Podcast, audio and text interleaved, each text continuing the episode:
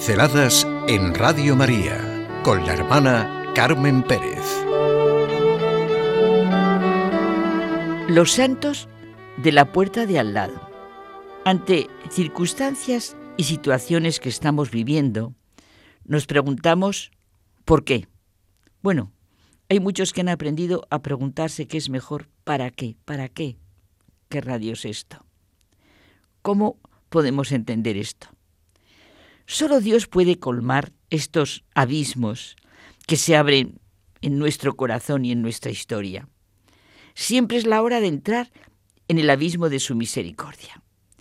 Y esto se nos muestra en la Iglesia, que a pesar de ser pecadora en mí, es santa. Hoy, como siempre, los santos solo tienen que existir. Pero necesitamos, como nos dice el Papa Francisco, de los santos de la puerta de al lado, los que hacen de la clase media de la santidad los cristianos que transforman su entorno. Son las personas que nos ayudan a sacar lo mejor de nosotros mismos y ponerlo al servicio de Dios y de los hermanos. No les voy a comentar ni hacer la historia del por qué y de dónde me viene. Basta que en directo les dé un texto que una amiga escribió a otros amigos. Gracias. Y lo pone con letras grandísimas. Así, por escrito, puedo decirlo con todo mi corazón. Si repaso mi vida, sois de lo mejor de mi vida. Comprendo que no os dois cuenta de todo lo que nos habéis dado y sido para nosotros y ahora para mí. Es maravilloso descubrir, como me habéis hecho descubrir vosotros, cómo se puede querer, cómo se puede recibir, cómo se puede dar, cómo se puede ayudar, cómo se vive con sufrimiento, con dolor, cómo se puede ser mejor con amistades así. Sois un don de Dios y es imposible que Dios no exista si existen personas así. Y si vosotros sois así, ya lo creo que lo sois. ¿Y cómo será Dios? Un abrazo grande, grande. No sé lo que Dios os puede dar y ayudar con ese sufrimiento, con la situación que estáis pasando, pero sé lo que estoy viviendo con vosotros. Os quiero y me ayudáis a caminar, a mirar la vida de frente, a ver que en la vida hay el sentido que yo pongo y descubro con la ayuda de personas como vosotros. ¿Cómo no va a ser esto divino, obra de Dios. ¿Con quién se aconsejó para inventar la amistad, el cariño, la fidelidad? Bueno, se acabó. Que Dios y todos los nuestros que tenemos en el cielo transformen la gratitud que siento hacia vosotros en bendición para esa familia, esos cinco a los que siempre he querido como una piña unida. Hasta aquí el testimonio. Pues sí, es una familia unida que están sufriendo ahora concretamente por una enfermedad. Al padre le han hecho una operación seria y la reacción ha sido formidable tanto por parte de la familia como de los amigos. Esa amiga es la que le escribe, con los que comparten todo lo que ocurre. El bien siempre vence al mal. Claro que sí. No te dejes vencer por el mal.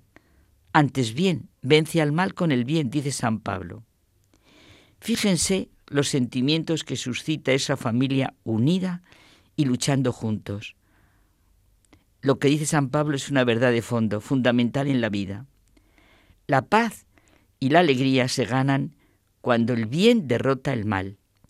La felicidad es un bien que se promueve con el bien, un bien para el que lo hace y lo recibe, y para los que lo ven. Las lecciones magistrales se quedan en eso, en lecciones magistrales.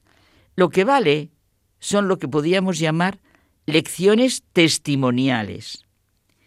El mal y el bien no son fuerzas anónimas que actúan en el mundo por mecanismos determinantes, mejor dicho, deterministas e impersonales. Pasan por la libertad humana, esa realidad que nos distingue de todos los demás seres vivientes y que está siempre en el centro de nuestras vidas el mal y el bien tienen rostros, los rostros de las personas que lo eligen.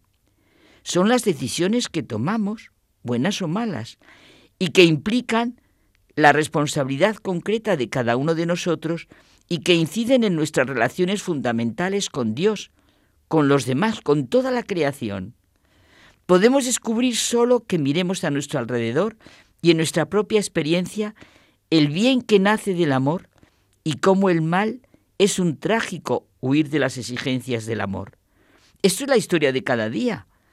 Si pensáramos y viviéramos que nuestra vida es promover el bien en todas las dimensiones a nuestro alcance y en toda situación en que me encuentre, pues todo sería nuevo y habría más luz y paz a nuestro alrededor. Son los dos amores de San Agustín, el amor de sí mismo hasta el desconocimiento o el desprecio de Dios. ¿A qué ciudad da lugar?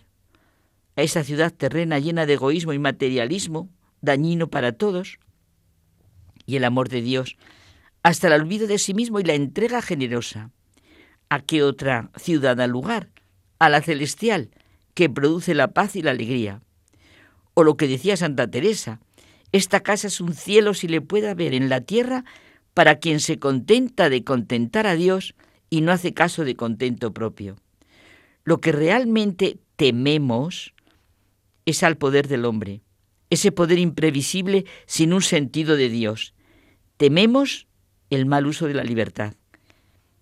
Y los demás pueden decir eso con relación a nosotros. La fe cristiana nos ayuda a mirar el mal en su verdadera dimensión. Jesucristo muerto y resucitado ha resultado vencedor de todo mal y nos ha dicho, no temáis, yo he vencido al mundo. Por eso, las palabras del principio de San Pablo, no te dejes vencer por el mal, antes bien vence al mal con el bien.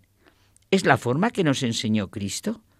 Oísteis que se dijo, pero yo os digo, si vais a presentar una ofrenda ante el altar, ve primero a reconciliarte con tu hermano y luego vuelve a presentar tu ofrenda. Amad a vuestro enemigo y orad por los que os persiguen, para que seáis hijos de vuestro Padre, que hace salir el sol sobre malos y buenos. Si amáis solo a los que os aman, ¿qué hacéis de más?